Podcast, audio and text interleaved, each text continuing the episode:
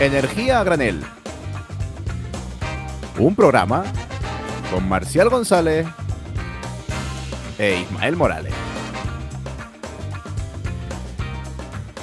Y vamos, vamos, vamos, vamos ya con otro programa más, otra semana más aquí en Energía a Granel. Yo soy, como siempre, Marcial González y, como no, como siempre me acompaña el gran Ismael Morales. ¿Qué tal, Isma? ¿Cómo estás? ¿Cómo Perfectamente, aquí seguimos sin combustibles. ¿eh? Esto, esto no para. Es, que el mundo de la energía es semana tras otra, noticia tras noticia. Efectivamente. ¿qué, piensas? ¿Qué piensas? Es que esto es un flujo de información continuo. Pues sí, pues sí, que la verdad que la actualidad está rabiosa, está eh, en plena ebullición. Yo quería aprovechar antes de empezar para darle las gracias eh, no solo a la red de Podcastidae que nos acoge, sino a todos los que están escuchando el programa, compartiéndolo con los amigos, pasándoselo a sus familiares, a todo el mundo, porque la verdad que estamos muy contentos, tanto Ismael como yo, de la acogida que está teniendo este podcast, de cómo vamos despegando y parece que cada semana eh, vamos, vamos cada vez mejor. Yo vengo con las pilitas cargadas de Semana Santa, así que vamos a por ello, ¿no, Ismael? Que además hoy tú nos traes una noticia nueva. Bueno, sí, eh, compartir totalmente el agradecimiento. El otro día el, frutero me preguntó, oye, ¿qué pedazo de podcast estáis haciendo? Y dije, pues la verdad que no está quedando mal, ¿no? Pero bueno. Sí, sí, yo, mm. yo estoy contento también. Pues cuéntanos, cuéntanos, ¿qué está pasando? Que eh, además que nos traes una noticia de hoy, por eso tengo tanta prisa en que salga. Una noticia bomba, bueno, una bomba, sobre todo la batalla que ha habido entre la Comisión Europea y España y Portugal, ¿no? Esas vicisitudes, esa propuesta que había por topar a 30 euros el megavatio hora lo que viene siendo el precio del gas, sobre todo para la fijación del precio de la electricidad en el mercado marginalista, ¿no? Tras sus dimes y diretes, tras sus propuestas, tras el lobby eléctrico haciendo presión para eliminarlo, también Alemania reticente, Noruega, los países nórdicos, finalmente se ha fijado un acuerdo político a falta de conocer los detalles y en principio habrá un tope de 40 euros al megavatio hora progresivo y aumentando a 50 euros el megavatio hora durante todo un año. ¿Esto qué significa? En castellano, ¿no? Porque aquí euro megavatio hora, toda, una disminución de la tarifa, si estás en mercado regulado, que es PVPC, de un 30% y el mercado regulado, el mercado mayorista, perdón, tendrá una electricidad durante un año de entre 130 a 140 euros el megavatio hora. Ya os digo, Falta ver los detalles, falta ver cómo van a ir los contratos bilaterales, cómo se, eh, qué hará la industria, ¿no? Porque la industria aún así es un precio muy alto para la industria y con ese precio no se puede mantener. Así que es verdad que sabemos que de vez en cuando la industria firma contratos directamente con el generador prácticamente a precio de coste, ¿no? 30 euros megavatio hora, pero bueno, ya os digo, después de mm, semanas de batalla, de conflicto, de tensiones, de acuerdo, Em, hemos conseguido llegar a, lo que viene siendo mm, el principio del fin del marginalismo o por lo menos un rediseño de las normas que hasta ahora em, han producido pues, lo que viene siendo unos precios históricos de 300 euros el megavatio hora. Em, simplemente por destacar, esto lo va a tener España y Portugal y la interconexión con Francia, que es un 2,8%. Veremos cómo se benefician los franceses de nuestra electricidad barata pero sí que es verdad que el resto de Europa va a seguir a por uvas. No sé qué van a hacer. Nosotros bajaremos el precio, por suerte, por una lucha política que se ha conseguido, pero no sabemos qué va a hacer el resto de Europa con el precio de la electricidad. Bueno, y aquí, nos traes esta buena noticia que ha costado tanto, que nos hemos pegado, que tumba, que dale, con esa noticia de que la, la, Unión Europea había considerado la condición de isla energética que tenemos en España y Portugal. Nos cuentas todo súper maravilloso y ahora es cuando yo lo tumbo todo y digo, ojo, hasta junio es esto, ¿eh? Tanta, tanta, tanta movida, tanto que nos estamos pegando y esto es hasta junio. En junio no sabemos cómo pero va a volver a cambiar todo. Así que mm, eh, manténganse al tanto en energía granel, porque es que en junio vuelve a cambiar todo. ¿No, Isma? Efectivamente. Bueno, en junio, claro, de, 2023. ah, de 2023. Claro, es un año, es un año de la aplicación, exactamente. Ah, es un año. Pero, bueno. claro, yo, tenía entendido, ahora estamos hablando, Isma y yo, de debate, esto cada vez es un podcast menos informal, madre mía, perdona. Eh, yo tenía entendido que en junio la Unión Europea va a introducir eh, nuevas medidas, pero no es así. Ese es el Repower Europe, que va, que ya se sacó un informe previo hace un mes y eh, a finales, a mediados mm, del mes que viene va a sacar el Repower Europe definitivo, que es, pues bueno, eh, fomentar el hidrógeno verde, el biogás, hay que ver cuántos BCMs y demás, la interconexión, ver qué hacemos con, con las regasificadoras de España, pero esto simplemente se va a, a aplicar a la excepcionabilidad ibérica, ¿no? La isla energética. Y esto va a ser hasta mayo, junio de 2023. Bueno, bueno, me quedo más tranquilo entonces. En cualquier caso, sigan atentos a las noticias. Nosotros eh, vamos a detener la actualidad por aquí porque yo soy el primero que está pescando, aunque gracias a Dios ha venido Ismael a aclararme la mente, a arrojarme luz sobre mi oscuridad. Y si te parece, Isma, le damos paso a la entrevista. Por supuesto, vamos para allá. Nos podía haber aprovechado y haber dicho que ha sido un rayo de sol en mi oscuridad para darle paso a la entrevista y haber hilado bien. Eh, bueno se lo imaginan como si lo hubiera hecho así. Damos paso a la entrevista. Ahora volvemos. Hasta luego.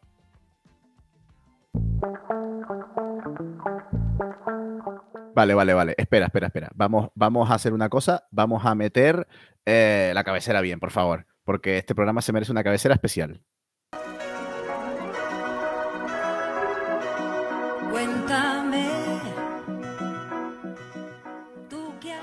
Ahora sí, ahora sí, ahora sí es la cabecera bien. Vamos ya con la entrevista. Eh, Ismael, ¿por qué hemos metido esta cabecera? Preséntanos. ¿Quién está detrás de, la entrevista de hoy? Bueno, eh, detrás tenemos prácticamente a, una de las personas que es historia viva de la fotovoltaica en España. Eh, sin más dilación tenemos a Xavier Cugat. Xavier es ingeniero técnico de Teleco y uno de los mayores expertos, ya como, como os he dicho, de fotovoltaica, con más de 20 años de experiencia y siempre ha estado muy vinculado al sector de las renovables. Bienvenido y un placer, Xavier. Eh, muchas gracias. Eh, me vais a hacer poner rojo. ¿eh? Ah, bueno, hay mucha gente también así, pero bueno, sí, sí.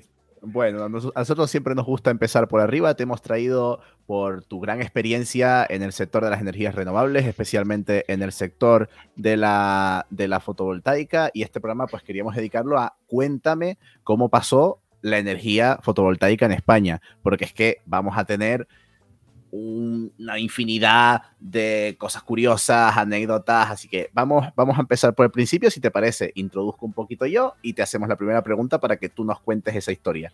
No sé si poner, eh, como en la serie Cuéntame, no sé si poner voz de, narrador, voz de radio, eh, el nacimiento de la energía, eh, tengo aquí, tengo aquí unas cosas escritas, pero bueno, voy a, voy a intentar decirlo más o menos en, en el tono de siempre y es que, vamos, eh, pues el nacimiento de la energía fotovoltaica en España se remonta a 1984. Ojo, que entramos antes en la fotovoltaica que en la OTAN. Fue ese año en el que Iberdrola instaló en San Agustín de Guadalís la primera central fotovoltaica conectada a la red de solo, muy poquito, muy pequeñita, de 100 kilovatios pico de potencia. Fue la única que estuvo en la península durante casi 10 años, hasta el 93, 94, 94 años en el que nazco yo, y también se inaugura la mayor central fotovoltaica de Europa.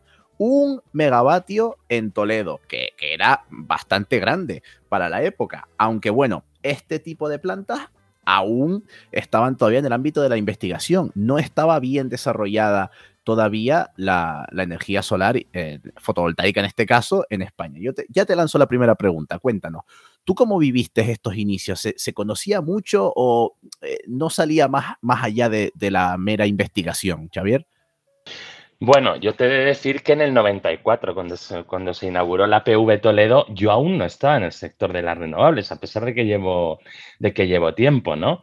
Eh, bueno, yo empecé en el 99 muy centrado en eólica y, luego, eh, aunque en la empresa en que estaba también trabajamos con fotovoltaica y eh, conocía cómo iba el tema y luego en 2004 pasé a fotovoltaica y bueno, la verdad es que he pasado gran parte de la historia. Y hay una cosa curiosa de lo que decías de, de la PV Toledo que sí quería comentar, que, o sea, eran tan a nivel de investigación que, de hecho, para que nos hagamos la idea, PV Toledo costó 1.600 millones de euros para un, hay de, pesetas para un megavatio. No tengo apuntado el dato, no tengo apuntado el dato, pero me gustaría compararlo con cuánto costó, no sé, quién se fichaba en aquella época.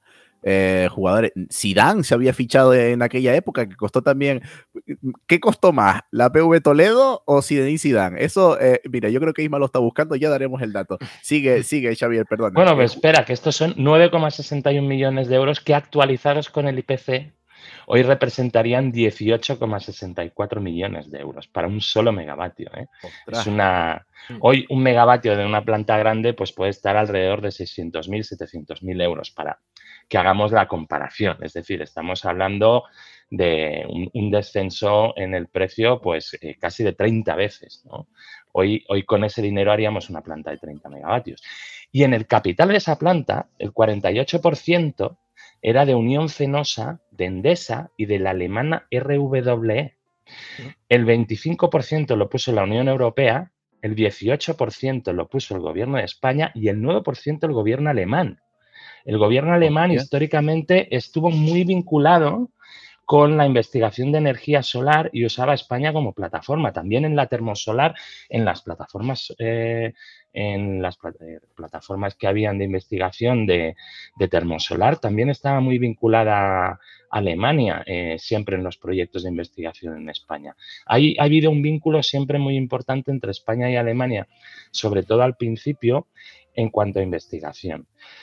De hecho, yo cuando empecé para entrar en la pregunta un poco, eh, pues justo estábamos esperando, se había aprobado en el 97 la Ley General del Sector Eléctrico que creaba el Registro Especial de Productores Eléctricos, donde se iban a englobar las energías renovables con prima. Luego en el 98 pero simplemente se decía, eh, se deja un desarrollo posterior. ¿vale? En el 98 se hizo el Real Decreto que desarrollaba el registro especial, que fue el 2818, y establecía una prima para la fotovoltaica de 60 pesetas el kilovatio hora. O sea que por, por hacer un poquito del resumen, al principio, hasta el 98 prácticamente, pues hemos visto que aquí todo el mundo estaba investigando, que si los alemanes, diferentes empresas, el gobierno de España, esto era una anécdota, a ver qué sale de aquí. Y ya en el 98 se comenzaron a dar las primeras primas por generación. En pesetas también, ojo, eh, que todavía, todavía estaban las pesetas. Y tengo que eh, decir, pero perdóname que te interrumpe, porque no, se empezaron a, no se empezaron a dar, se pusieron en un real decreto. No se dio nada.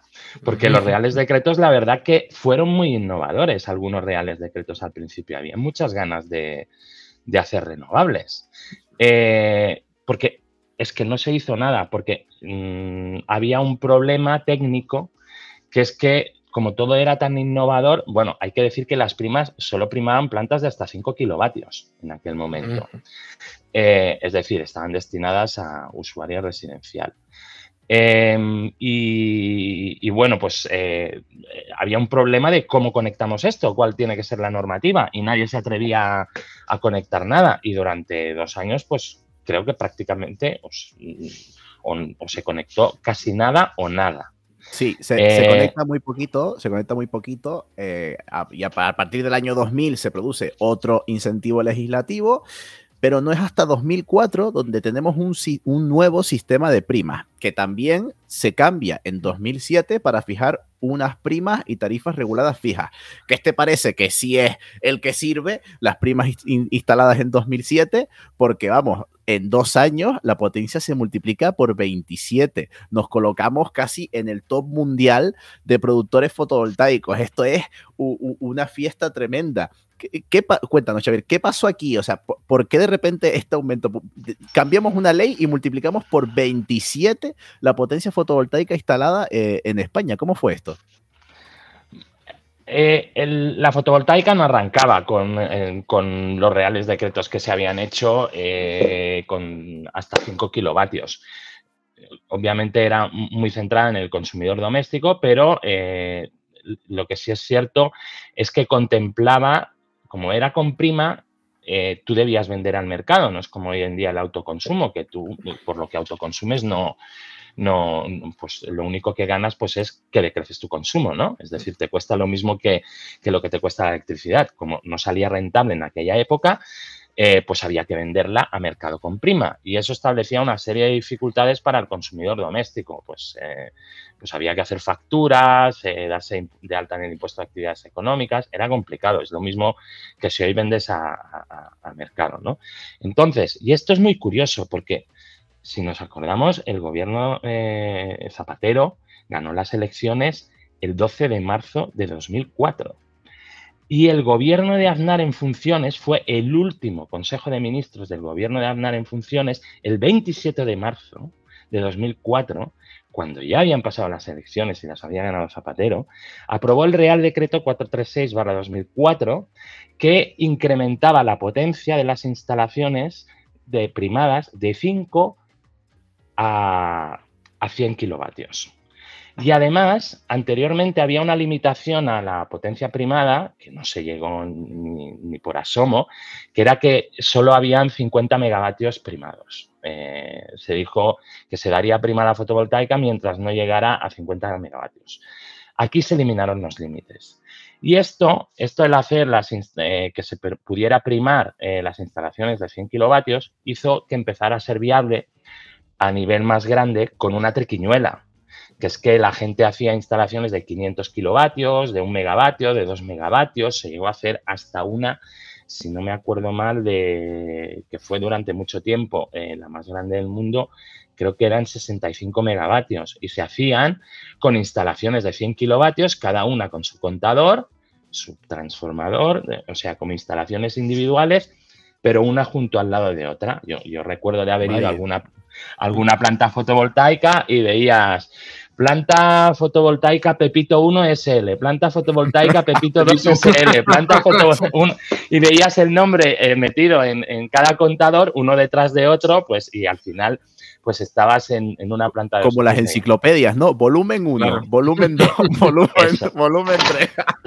Eso, eso, exactamente. Era realmente muy curioso, ¿no? Y con esto, pues hay una explosión, claro. En el año 2000, para ver cifras.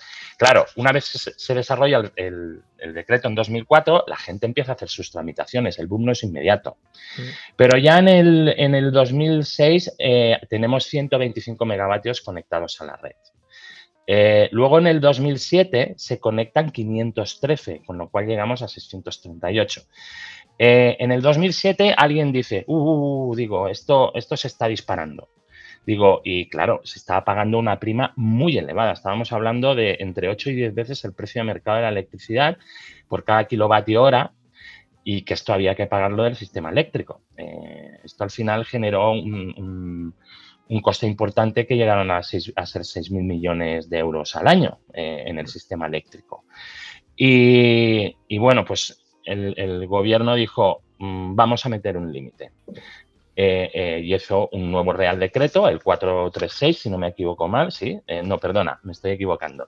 El 661 en 2007, fíjate que esto fue en mayo, por un dato que te voy a dar luego.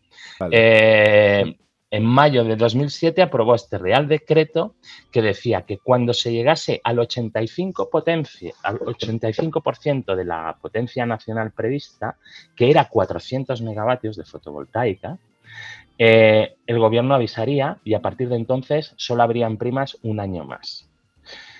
entonces, el 28 de agosto se, llega, en mayo se aprueba, el 28 de agosto se llega al 85%. Mm. Eh, el gobierno no lanza el Real Decreto hasta casi un mes después, después, el 27 de septiembre. Y es a partir de entonces que empieza el pistoletazo de un año. Fíjate que tenía que avisar al 85% de esos 400 megavatios. Ya el año 2007 termina con 513 megavatios nuevos instalados. Y entonces todo el mundo empieza a correr con las tramitaciones y todo para entrar dentro de primas y en el año 2008 todo antes del 27 de septiembre, es decir, en realidad en nueve meses, no en un año, se instalan en el año 2008 2.716 megavatios, lo cual significa que en el año 2008 España instaló más del 50% de la potencia fotovoltaica que se instala en todo el mundo, a pesar de que no llegamos a sobrepasar a Alemania en cuanto a potencia total, ¿no? porque Alemania llevaba mucho más tiempo instalando a un ritmo más sostenido. Llegamos a 3.355 megavatios. Eh, que es un auténtico boom. O sea, recordemos que eh, en, o sea, en 2006 teníamos 100, 120 y algo eh, megavatios. Había 125. Y ahora, y ahora en 2008 tenemos 3000 y pico. Claro, obviamente la gente estaba diciendo, o sea, esto se iba de las manos, ¿no? Estas primas estaban total, totalmente idas. Y, otra cosa que pasa eh, en 2008 es la llegada de la crisis económica, la gran crisis económica del ladrillo que tuvimos aquí en España. Que claro, e, empieza a colapsar todo porque se, se, eliminan las primas, que ahora, ahora nos contarás que, tuvo el, el, hecho de que se eliminaran las primas y todo esto. Eh, y, llega la crisis, con lo cual se agrava la crisis económica. Yo recuerdo eh, ver eh, instalaciones fotovoltaicas que se habían instalado en esa época entre 2006 y 2008 que después de la crisis estaban completamente abandonadas, eh, o sea, que, también se hizo notar mucho la, crisis aquí, pero, pero bueno, ¿tú, ¿tú, cómo viviste esto? ¿Qué fue todo lo que pasó aquí? Yo la verdad que era, era muy joven todavía, no, no recuerdo mucho qué es lo que pasó, pero, sí que se lió pardísima. Esto para los que trabajábamos en el sector significó la internacionalización. Mm. Eh, al final terminamos trabajando por todo el mundo. Yo a partir de 2008, pues creo que sobreviví en España hasta el 2010. Luego en el 2010 empecé a hacer cosas por Europa, en Italia y en Alemania, que estaban muy activas y a partir de 2014 salté a Chile. Eh, estuve en Chile, México, Reino Unido en esa temporada hasta que en 2018 volví. Y esto vino de la mano, en realidad, si analizas la historia de lo que ha sucedido, pues más o menos es parejo a la historia de lo que ha sucedido en la fotovoltaica en España, porque luego en 2009 el sistema aprobó, el gobierno aprobó un nuevo sistema de cupos donde habían unos cupos que no tenían nada que ver con ese boom de instalaciones fotovoltaicas, solían garantizar una prima que funcionaba como unas mini subastas y los precios fueron bastante decrecientes, creo que empezaron en unos 20 céntimos de euro el kilovatio hora, ya de partida la mitad o más de lo que se estaba garantizado con el sistema anterior y llegaron a caer hasta 10 céntimos. Además se primaba bastante, habían cupos una pequeña parte para el suelo, pero se primaba mucho en tejado y habían también en tejado dos tipos de prima, la de más industrial y la de doméstico. Con esto, pues se mantuvo algo, un tiempo. El sistema se arrancó tarde en 2009. En 2009, para que veas, solo se instalaban 44 megavatios de 2.716. Mm. Pero luego arrancó el sistema y en 2010, 2011, 2012 se instalan 421, 441, 300 megavatios. Se van instalando cositas, ¿no? Desapareció un tejido productivo que se creó en 2008. En España teníamos lo que podríamos llamar toda la cadena de valor. En España se extraía silicio, se refinaba el silicio, se hacían células, se hacían placas fotovoltaicas y se instalaban las placas fotovoltaicas, se hacían inversores, estructuras. Es decir, en España en 2008 se hacía todo aquí. Mm. Y parte de eso sobrevivió con la internacionalización la capacidad constructiva, fabricantes de inversores, fabricantes de hoy en día seguidores, todo esto están vendiendo en todo el mundo. Eh, fabricantes de placas solares mm, hay, pero y seguramente alguien fabrica células, pero muy a pequeña escala y creo que nadie refina en estos momentos en España, casi lo podría asegurar. Eh, entonces eh, se perdió parte de, de esta cadena, ¿no? que fue, una lástima, pero por suerte hemos conservado cosas. Eh, en 2012 el gobierno dice, no, no, creo que fue lo primero que aprobó, es que además hay hechos que son significativos. Creo que fue lo primero que aprobó el gobierno de Rajoy, el Real Decreto Ley 1-2012, que fue eliminar todas las primas, cupos y todo. O sea, no había nada. Eh, para los que tenían algún cupo, pues obviamente pudieron instalar fijaos la evolución de todo esto, que en 2013 se instalan 77 megavatios, en 2014 23, en 2015 30, en 2016 4, en 2017 3. Y este fue un poco la evolución de cómo fue, ¿no? Para que nos hagamos una idea, hemos dejado 2008 después de ese boom, con unos 3,5 gigavatios de potencia instalada. Y si seguimos caminando, seguimos caminando, seguimos caminando, nos encontramos que en 2018, 10 años después, tenemos 4,7 gigavatios de potencia instalada, que es, 1,3 gigavatios solo, más en 10 años, que, mm. que eh, o sea, no es verdad que no es que se estanque a cero, pero sí que crece muy poquito, muy poquito, muy poquito. ¿Qué pasa? Que aquí en este punto eh, hay que destacar que ya empieza a ser rentable producir energía solar sin ningún tipo de primas y sin necesidad de nada, porque ha bajado muchísimo los costes de los paneles solares y las empresas empiezan a encontrar rentabilidad sin ningún tipo de primas. Las empresas dicen, mira, a mí me da igual que, me primes o no me primes porque esto da dinero y punto. Y es en 2019 donde parece que se vuelve otra vez a incentivar el autoconsumo por parte del gobierno y las empresas empiezan a instalar eh, potencia renovable otra vez. Es como el renacer de la, de la industria fotovoltaica. Ya el paso de 2018 a 2019 pasamos de 4,7 gigavatios a 6,2 gigavatios. Se instalan, si no me salen mal las cuentas, o sea, 1,5 gigavatios, que, o sea, en un año, del 2018 a 2019, o sea, en un año instalamos más de lo que habíamos instalado entre 2018 y 2008. Que por lo tanto, o sea, eso está bastante bien. Parece que eh, vuelve todo a, resurgir. Tú aquí te viniste para España, ¿cómo, cómo, lo, cómo lo viviste? Bueno, fue casualidad. Yo me volví ya cansado de dar vueltas en 2018. Decidí tomarme unos meses sabáticos y luego resulta que hubo una moción de censura. di que fue gracias a eh, ti, di que fue gracias a ti. Tú lo urdiste en la sombra, exactamente. Personalmente me favoreció bastante porque así como el primer eh, ley que aprobó Rajoy fue eliminar todas las primas, la primera, en el 2015 sí tenemos un hecho significativo, que es lo que se llamó el impuesto al sol, que luego si nos da tiempo eh, lo puedo explicar un poquito. Em, y lo primero, la primera ley que aprueba el gobierno de Sánchez es eliminar el impuesto al sol.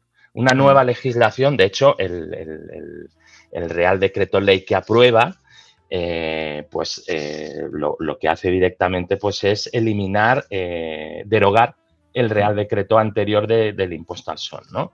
Y además crea cosas muy interesantes como el autoconsumo compartido. Aunque lo fía un desarrollo posterior, un desarrollo normativo posterior, que para lo que suelen ser los tiempos en España se dio bastante rápido, porque el desarrollo normativo se hizo en abril del año siguiente del autoconsumo compartido, eh, y el incluso de autoconsumo de proximidad, que no hacía falta estar en el mismo sitio, la planta, en el, mismo contador. Em, pues entonces empieza a hacer esto, se crea un ambiente de que todo funciona bien. Todo hay que decirlo que en la última etapa del gobierno de Rajoy lanza, veía que no, nosotros teníamos un objetivo que cumplir frente a la Unión Europea. En 2020 teníamos que tener el 20% del consumo de energía primaria procedente de energías renovables. Y no se llegaba con todas las medidas que se habían dado. Entonces, el, gobierno de Rajoy al final hizo subastas eh, de instalaciones renovables parte de lo que se conectó en 2018 no se le puede atribuir a las medidas de y 2019 no se le puede atribuir a las medidas de, Sánchez, sino eh, a lo que hizo Rajoy con las subastas, que fue aquello en extremi, que no llegamos, que no llegamos y nos meten multas. De hecho, todos los países de Europa llegaron a, sus objetivos de renovables, excepto uno, que fue Francia, el que no llegó a sus objetivos de renovables. Mm. Eh, otro programa, otro programa hablamos de Francia. Vamos, a dejarlo ahí, vamos a dejarlo ahí y vamos a, seguir para adelante. Claro, ya nos plantamos en 2020, que está muy cerquita. Eh, hombre, en 2020 eh, llega la pandemia, pero, pero aún así, voy a, voy a repasar cómo hemos ido evolucionando. Pues en 2018 teníamos 4,7 gigavatios, en 2019 6,2, en 2020 10,1, eh, en 2021 eh, 13,3. Parece que se, frenó ahí un poco el ritmo de instalación que llevábamos, obviamente por la pandemia, pero bueno, ya en, 2022 tenemos 15,6, eh, que mm. hemos ido un poquito pues hacia donde estamos hoy. Claro, aquí se plantea que para 2030, según el Plan Nacional de Integrado de Energía y Clima del Gobierno de España, para 2030 tenemos que tener 44 gigavatios, que es multiplicar por 3 la capacidad que tenemos ahora tú, tú te habías quedado eh, explicando en, 2020. Ahora te voy a decir que me, que me cuentes cómo ha sido de 2020 a 2022 y cómo crees tú que va a ser hasta 2030 y si vamos a poder llegar a ese objetivo, cómo ves las cosas. Eh, aquí te dejo ya que te, que te explayes un poquito más. Esto... un apunte, un apunte, Xavier. Y también hay que meter los 9 gigavatios de autoconsumo o 14 en, el escenario de alta penetración de la hoja de ruta del autoconsumo que aprobaron hace poco. Ahí, ahí tenemos casi prácticamente 54 gigavatios de fotovoltaica centralizada en suelo y en tejado. El, autoconsumo, la verdad que va como un tiro. Eh, viene duplicando prácticamente todos los años, excepto en el 2020 que creció, pero no duplicó. Pero tú fíjate que ya en 2016 hubieron pioneros que se atrevieron a meterse en el autoconsumo y se hicieron 55. Al año siguiente 122, al año siguiente 236, al siguiente que ya estamos en 2019 459. Eh, en 2020, como te dije, se creció pero no se dobló, 596. Pero es que el año 2021 se hicieron 1203 no sería raro que este año, y más con todo lo que ha habido de precio, pues termináramos con entre 2.000 y 3.000 megavatios de autoconsumo. O sea, yo creo que las cifras del PENIEC, del Plan Nacional, voy a llamarle PENIEC para no, soltar todo con las siglas, eh, se van a más que cumplir. De hecho, eh, yo creo que se van a superar en muchísimo y va a ser una gran noticia porque obviamente nos interesa llenar los tejados de, placas solares, pero con eso no es suficiente. Yo tengo que decir, perdona que te corte, tengo que decir que este año mis padres se han puesto en mi casa en Tenerife, se han puesto autoconsumo solar, así que bien por mis padres que por fin llevaba mucho tiempo machacándoles y por fin este año han dado el paso y ahora están súper contentos con su autoconsumo solar. Sí, sí, o sea, los, los, míos justamente también lo están planificando. Todo el tema de Ucrania y de los precios de la electricidad le están volcando. Oye, mira, mándame empresas, ¿qué es lo que podemos hacer? O sea, está siendo totalmente un boom. Sí, sí, es, así. Y, bueno, lo bueno de cuando hablas con autoconsumidores es que todos están contentos y si tienen espacio, tardan menos de un año en ampliar la, la instalación que han hecho, porque la mayoría están súper contentos. Cuesta encontrar a alguien que no cumpla las expectativas, ¿no? Pero necesitaremos de plantas grandes, como bien apunta el, el PENIEC, ¿no? Y, bueno, la verdad es que el momento actual es súper apasionante para alguien que lleva tiempo en el sector, que has visto los altibajos y todo, ¿no? O sea, hay, hay un, boom increíble de, proyectos, de multitud de, empresas que están en, el sector. Eh, muchas veces dices, no, esto ahora lo llevan las grandes. Bueno, posiblemente las cuatro grandes o cinco que tenemos en España, pues tengan una parte de la tarta importante porque están invirtiendo en ello. Cosa que es novedosa, porque antes no habían invertido y nos interesa que inviertan porque necesitamos mucha fotovoltaica para que se cumplan los planes de transición. Pero también hay muchos jugadores medianos y pequeños que son desconocidos para la mayoría de la gente que también están invirtiendo cantidades muy importantes en, este sector de la, fotovoltaica. ¿no? Y, bueno, yo veo que ahora mismo pues eh, hay cuellos de botella por ejemplo, hoy está en la oficina hablando de fabricantes de transformadores de alta tensión para conectar las instalaciones. Y bueno, pues que los plazos de entrega se han disparado por la cantidad de instalaciones renovables, pero no en España, en todo el mundo. Eh, y cuesta encontrar transformadores de alta tensión en, plazos razonables en este momento y te tienes que cubrir las, eh, tienes que planificar muy bien los proyectos para no tener la planta fotovoltaica terminada y no poner conectarla a la red eléctrica, porque resulta que, no te ha llegado el transformador de alta tensión porque no lo planificaste en tiempo, ¿no? Hablamos de transformadores igual de 30.000 a 400.000 voltios, de bastantes megavatios y todo esto, ¿no? Y bueno, pues es que es muy apasionante. Ahora, 44 gigavatios da un poquito de vértigo, eh, tal como estamos. Estamos en 15. Es multiplicar por 3, es que literalmente es multiplicar por 3 lo que tenemos a día de hoy. Claro, y significa instalar, pues mira, si tenemos 15 ahora, pues 44, pues estamos hablando de, pues unos 30 gigavatios, 29 gigavatios más nos quedan ocho años, así que supone una media de 5 o 6 al año.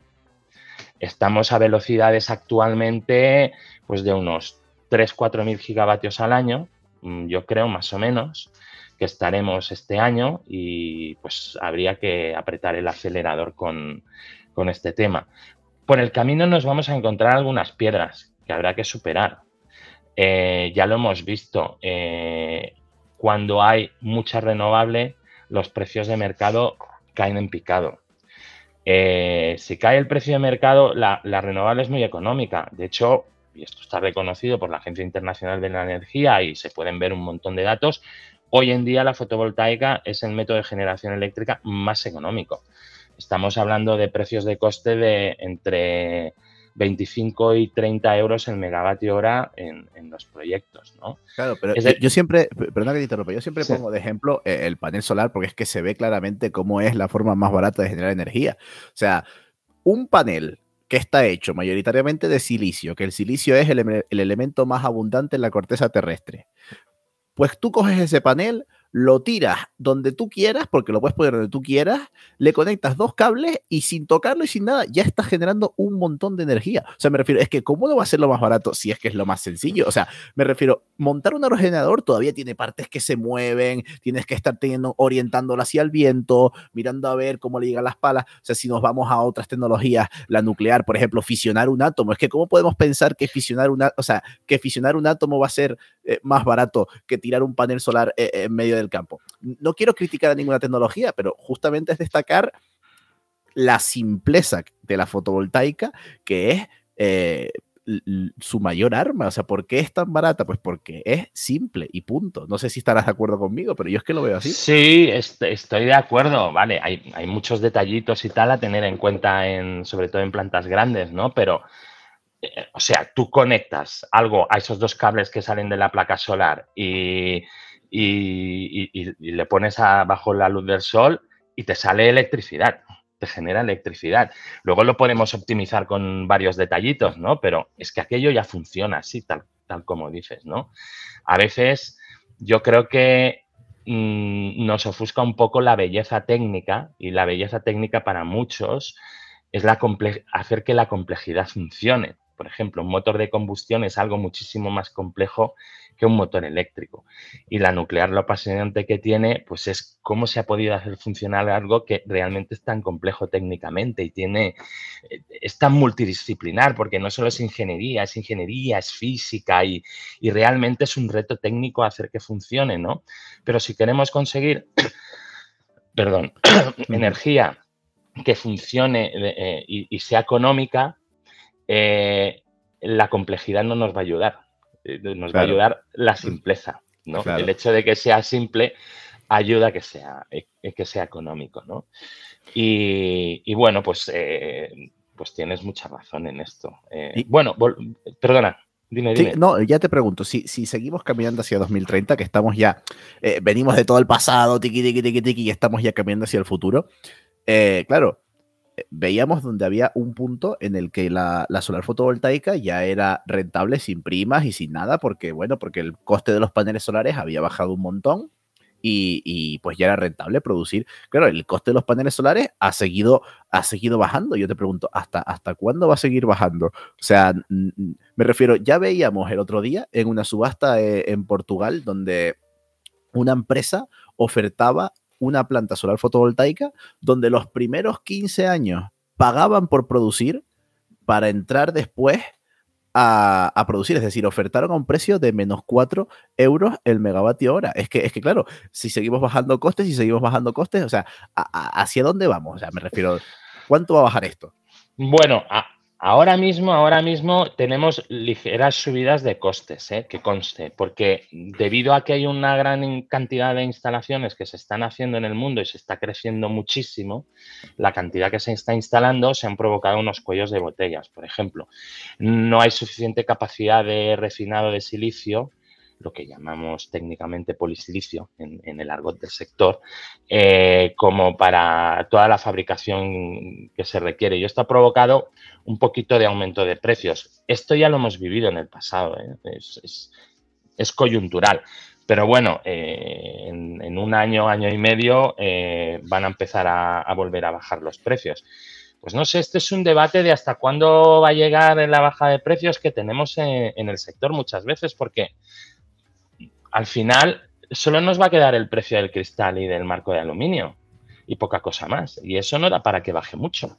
Eh, o sea que. Bueno, es que ya, tocaba que ya tocaba que subiera un poco, pero bueno, dime Isma. Eh, sí, una pregunta. O sea, sobre todo con los fondos Next Generation, el plan de recuperación incluían diferentes apartados donde, bueno, presuponían eh, volver a tener esa capacidad o regenerar la capacidad de producir silicio refinado en España. Eso, eso podría ser una realidad, digamos, en el corto plazo, ser productores como tal. Poder ser puede, ¿eh? pero mm, habrá que habrá que esmerarse en, incentivarlo. De mm. hecho, a ver, en Europa se produce casi todo de una planta solar, que no solo son las placas, excepto las placas, que es el componente mm. más importante, eso sí. ¿no? Bueno, sí se producen en Europa placas, pero, pero no son la mayoría del mercado. Sería muy interesante eh, tener un, mercado, eh, una fabricación eh, europea. Porque eso nos daría no solo independencia energética, sino independencia en cuanto a, la capacidad de fabricación, que es, que es, otro tema. No es lo mismo la independencia energética, que significa no depender de fuentes de energía del exterior, que la independencia industrial. Mm, es otro tema, ¿no? A veces hay gente que un poco para embarrullar el, debate, pues mezcla las dos cosas, pero no es lo mismo, porque si a mí me, me, dicen mañana que no te vendo placas, mis fotovoltaicas siguen generando la energía, ¿vale? No podré instalar y no podré renovarlas cuando toquen dentro de decenas de años, pero mis plantas siguen generando energía y el problema es grave es quedarme mañana sin energía. O sea, e, es un problema bastantes órdenes de magnitud inferior. Pero sí sería interesante incentivarlo. Veremos hasta dónde llega la, Unión Europea con su plan. Me gustará verlo. Pero no quisiera dejar de comentar un tema que me he dejado antes en el tintero de los retos hasta el 2030, que es que la fotovoltaica puede ser el método de generación más barato, pero no vale cero la electricidad que viene de la, foto, de la fotovoltaica.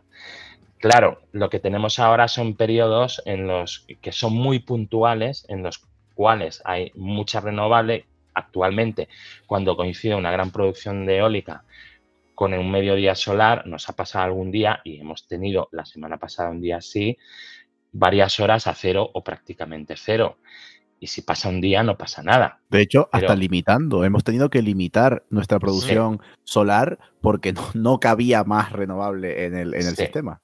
Sí, e, e, esto sucedió eh, también, el, creo que fue hace uno o dos domingos, y, pero a medida que vayamos instalando renovable, esto irá pasando cada vez más veces. Esto se puede solucionar de dos maneras. Por un lado, mejorando las interconexiones si mejoras las interconexiones con el resto de países, básicamente con Francia en nuestro caso, lo que va a pasar es que cuando tengas eh, mucha renovable, pues vas a poder vender a otros, con lo cual al final tienes más consumo y los precios de mercado suben algo. Y lo otro es la asignatura pendiente y el reto para un sistema eléctrico con gran implantación de renovables, que es el almacenamiento. Almacenamiento que no solo tiene que ser en baterías, puede ser con bombeos hidráulicos. El bombeo hidráulico consume muy poca agua. Consume, al final lo que estás haciendo es mover agua del depósito de abajo arriba y de arriba abajo y de abajo arriba todo el, todo el tiempo. O sea, depósito, para decirlo así, eh, una presa superior y una presa inferior, y lo único que consumes de agua pues es la evaporación que, tenga. Eh, entonces, esto incluso en años hidrológicos malos, pues se puede usar. Agua siempre hay, hay mucha menos pero siempre hay. Fijémonos que por mucha sequía que haya, han habido años en que se ha producido muy poca energía hidráulica, pero se ha producido. No ha habido ningún año en que se haya producido cero, ni ningún mes en que se haya producido cero, ni ningún día en que se haya producido cero de hidráulica en España. Claro, aquí eh, es interesante eh, almacenar esta energía o, evitar que se produzca esta gran cantidad de energía en las horas centrales del día, a ver, claro, no, si lo miramos desde nuestro punto de vista, que el precio de mercado se vaya a cero, para nosotros genial, porque pues energía gratis, pero claro, para el punto de vista de las empresas y de los fabricantes, no es tan interesante eh, porque, bueno, porque tendrán que subsistir mínimamente. Tampoco digo que, se, que se lleven los grandes beneficios que hay del cielo de los que se habla, pero claro, necesitan que el precio de mercado pues haya un, mínimo para, entrar en lo, para no entrar en lo que se llama una canibalización de precios, que ya otro día hablaremos de cómo va el mercado y cómo va a evolucionar el mercado. Hablaremos de lo que se llama la canibalización, lo que se llama el factor de apuntamiento de la, energía solar fotovoltaica eh, y, y todas estas cosas que vendrán al mercado, pero claro, tenemos que saber acoger toda esta nueva solar que viene, tú ya lo has comentado, pues con interconexiones, con sistemas de almacenamiento, que otro día también hablaremos de los sistemas de almacenamiento. Por ejemplo, eh, pues no solo baterías y bombeo como tú comentas, sino también otros tipos de baterías, baterías de flujo, etcétera, etcétera. Y un gran sinfín de, de cosas, porque es que este tema tiene mucha, mucha, mucha amiga. Lo, lo que queríamos hacer hoy era eso, pues repasar eh, estos, pues desde el 84 hasta aquí, pues casi 40 años que lleva la, fotovoltaica en nuestro país y dar un poquito eh, acabar con, o sea, acabar hacia arriba siendo optimistas porque hemos vuelto a renacer la fotovoltaica. Estamos instalando, como tú decías, el autoconsumo está a tope. el coste de los paneles está eh, mínimo. Es súper rentable producir energía con, con energía mediante la fotovoltaica. Las empresas se están animando. Así que por lo que parece, eh, pues estamos, se puede decir que nos está llegando un rayo de sol, Xavier, ¿tú qué crees? Yo creo que unos cuantos. ¿eh? unos cuantos. Y van a seguir llegando, ¿no? De hecho, yo que, yo que soy, como dicen mis hijos, un poco boomer ya, y aún uso Facebook, aún uso Facebook, eh, el otro día me encontré esto que te recuerda, hace tanto tiempo, hace 12 años, sí. Y, me salió un mensaje de hace 12 años que decía, el sol vuelve a salir, volvemos a tener energía. Y, y reposté el mensaje y digo, 12 años después sigue pasando lo mismo. Efectivamente, sí, sí. pues yo no tengo nada más que añadir. No sé, Isma, si tú tenías algo que aclarar. No, no, totalmente una clase magistral. Aquí hemos estado, vamos, no sé, no sé marcial, pero yo he estado aprendiendo un montón. O sea, muchísimas gracias por mi parte, vamos. agradecerte muchísimo, Xavier, porque nos has dado una clase. Es que tenía muchas ganas de traerte porque como tú lo conoces desde dentro, nos puedes explicar todo súper bien, al detalle, nos has desmigajado todo. Eh, siempre me quedo con muchas ganas de, hablar más, pero bueno, esto es lo que tiene eh, la, vida, que los tiempos se acaban. Así que agradecerte eh, enormemente. Si quieres ahora publicitar algo, ya, ya digo yo, pues lo pueden en Twitter, es súper activo, tuitea un montón, además unos datos súper interesantes. Yo les animo a que lo busquen en Twitter y lo sigan. Xavier Cugat, ¿cómo es el arroba? Que, que dile promoción. Es como una abreviatura de Revolución Energética, que era un blog que tenía que al principio que ya no actualizo desde hace muchos años, Red Energética, todo junto. Eh, de revolución energética, red pues, energética. Pues síganle en Twitter porque es que la verdad que tanto Ismael como yo sacamos muchos datos de su Twitter porque es que eh, es súper interesante todo, todo lo que pone. Bueno, y, hasta aquí, pues eh, nosotros hemos sido, por un lado, aquí Ismael Morales, arroba Ismora López en Twitter, ¿lo dije bien? Sí, al sexto programa lo has hecho. Señor, sí, señor, se celebra, se celebra, se celebra. Yo he sido Marcial González, capitán renovable, arroba p barra baja renovable, tanto en Twitter como en Instagram. Y pues agradecerles a todos que nos hayan escuchado hoy, eh, a Isma por estar conmigo y a Xavier por haber venido aquí a darnos esta clase magistral. Muchas gracias, de verdad. Muchísimas gracias. Gracias a vosotros. Y bueno, pues adiós. Nos vemos en el siguiente programa. Hasta luego. Chao, chao.